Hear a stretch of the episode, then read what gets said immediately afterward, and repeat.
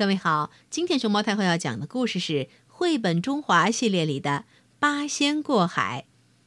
这本书由北京联合出版公司出版。关注微信公众号和荔枝电台“熊猫太后摆故事”，都可以收听到熊猫太后讲的故事。小朋友，你们听说过八仙的故事吗？你知道八仙是哪八个神仙吗？嘿嘿，八仙呀，就是铁拐李。汉钟离、曹国舅、蓝采和、何仙姑、韩湘子、吕洞宾和张国老，与他们有关的故事可多了去了。今天咱们要讲的就是八仙过海的故事。话说呀，这一年的三月三日，王母娘娘过生日，她请各路神仙一起去参加蟠桃宴。八仙也受到了邀请，于是一起去赴宴。大家在宴席上喝美酒、吃蟠桃，有说有笑，非常开心。蓝采和还为大家表演了一个节目，他敲着白玉拍板，边唱边跳，大家看得哈哈大笑。宴席结束的时候，八仙都喝得半醉。看见远处的东海白浪滔天，吕洞宾提议说：“听说东海的风景特别好，咱们一块儿去看看。”大家一致赞成，于是众人架起云头赶往东海。到了东海一看，哇，大海浩浩荡荡，一眼望不到边儿。海面上金光万点，涛声如万马奔腾，真是壮观。大家的兴致更高了。吕洞宾又提议说：“不如咱们来比赛，每人把一样宝物扔到海面上，各显神通，用它渡海，怎么样？”大家都拍手叫好。吕洞宾拿出宝剑，铁拐李拿出葫芦，投入水中。宝剑和葫芦一下变大了，像小船一样浮在海面上。二人轻轻一跳，稳稳地站在上边，乘风破浪而去。张国老拿出纸驴儿，呼地吹了口气儿，纸驴儿马上变成了一头欢蹦乱跳的小毛驴儿。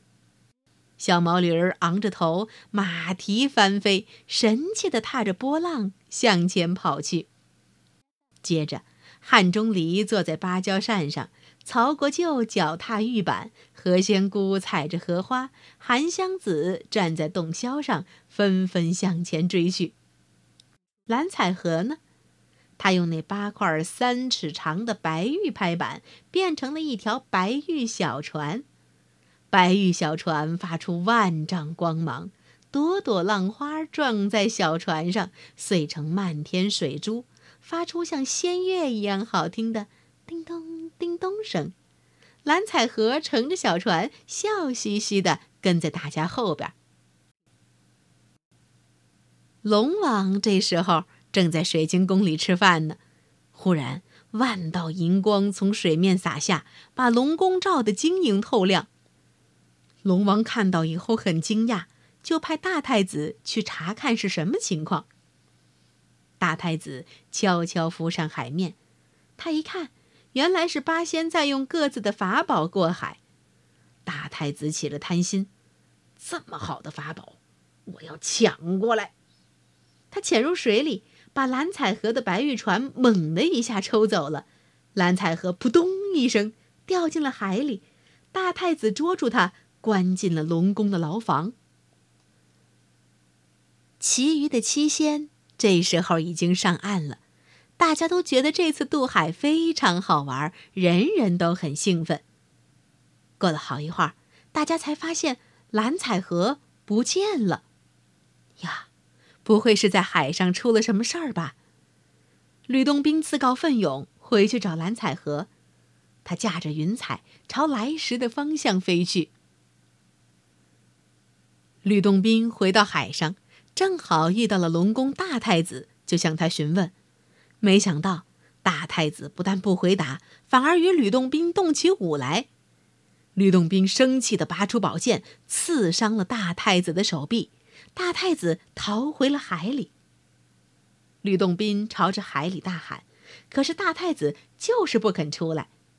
看来蓝采和一定是被龙宫的人捉去了。吕洞宾拿出火葫芦往海里一扔，火葫芦一下变成了千百个，个个都往外头喷火，大火烧的海水沸腾起来。吕洞宾大喊：“快点放蓝采和回来，不然我烧干你们的东海！”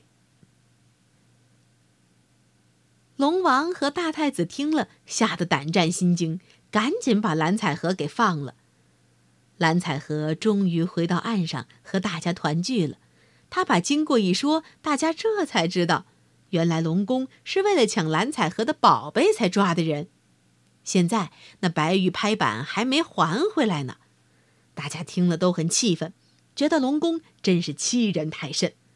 吕洞宾就和韩湘子一起，又去向龙王讨还白玉拍板。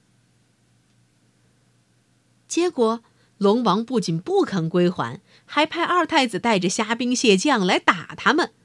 吕洞宾大怒，把宝剑往空中一扔，只听一声巨响，宝剑不偏不倚，咚，正落在二太子头上。二太子一下被打死了，虾兵蟹将吓得四处奔逃。龙王愤怒极了，带上龙宫里所有的兵将，浩浩荡荡涌上海岸来打八仙。八仙不敢大意，张国老指挥，铁拐李、吕洞宾用葫芦烧海，曹国舅撒土成兵，何仙姑用竹罩截住龙兵退路。其他人也各显神通，把龙王打得大败而逃。这时候，海水已经快烧干了，虾兵蟹将也都跑得无影无踪，只剩下一座不怕火的水晶宫立在海中，闪闪发光。八仙在水晶宫里找到了蓝采和的白玉拍板，大家都很高兴。忽然，滔天大水铺天盖地而来，原来龙王搬了救兵，四海龙王都来了，他们一起喷水，要把八仙淹死在水底。幸好曹国舅身上有一条避水吸宝带，他把这条宝带拆成八块，八仙一人拿了一块，分开海水逃了出来。八仙虽然转危为安，但都很生气。吕洞宾说：“他用水淹我们，我们干脆用土石把海填平喽。”于是大家架起云头来到泰山，围着泰山站好，齐喝一声：“起！”一下子把泰山抬了起来。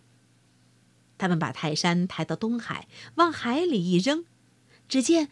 地动山摇，东海被填平了，水晶宫被压得粉碎，四海龙王跑得快，这才逃了出来。四海龙王吃了大亏，就跑到天庭去告状，把自己的错都隐瞒了下来，只说是八仙犯了错。糊涂的玉帝一听，就要叫人去捉拿八仙，幸好观音在旁边。他让人把八仙叫来，问了个清楚。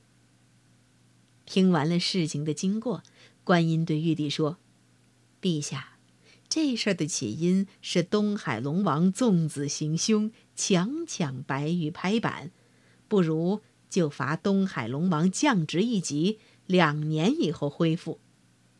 八仙虽然情有可原，但他们填平了东海，还是应该受罚。”就罚他们一年不能领俸禄，您看这样可以吗？玉帝点头同意。然后，观音领着大家回到东海，手指轻轻一抬，只见那泰山从海里飞出，又飞回原处去了。观音又把玉净瓶里的水往干涸的海底轻轻倒了几滴。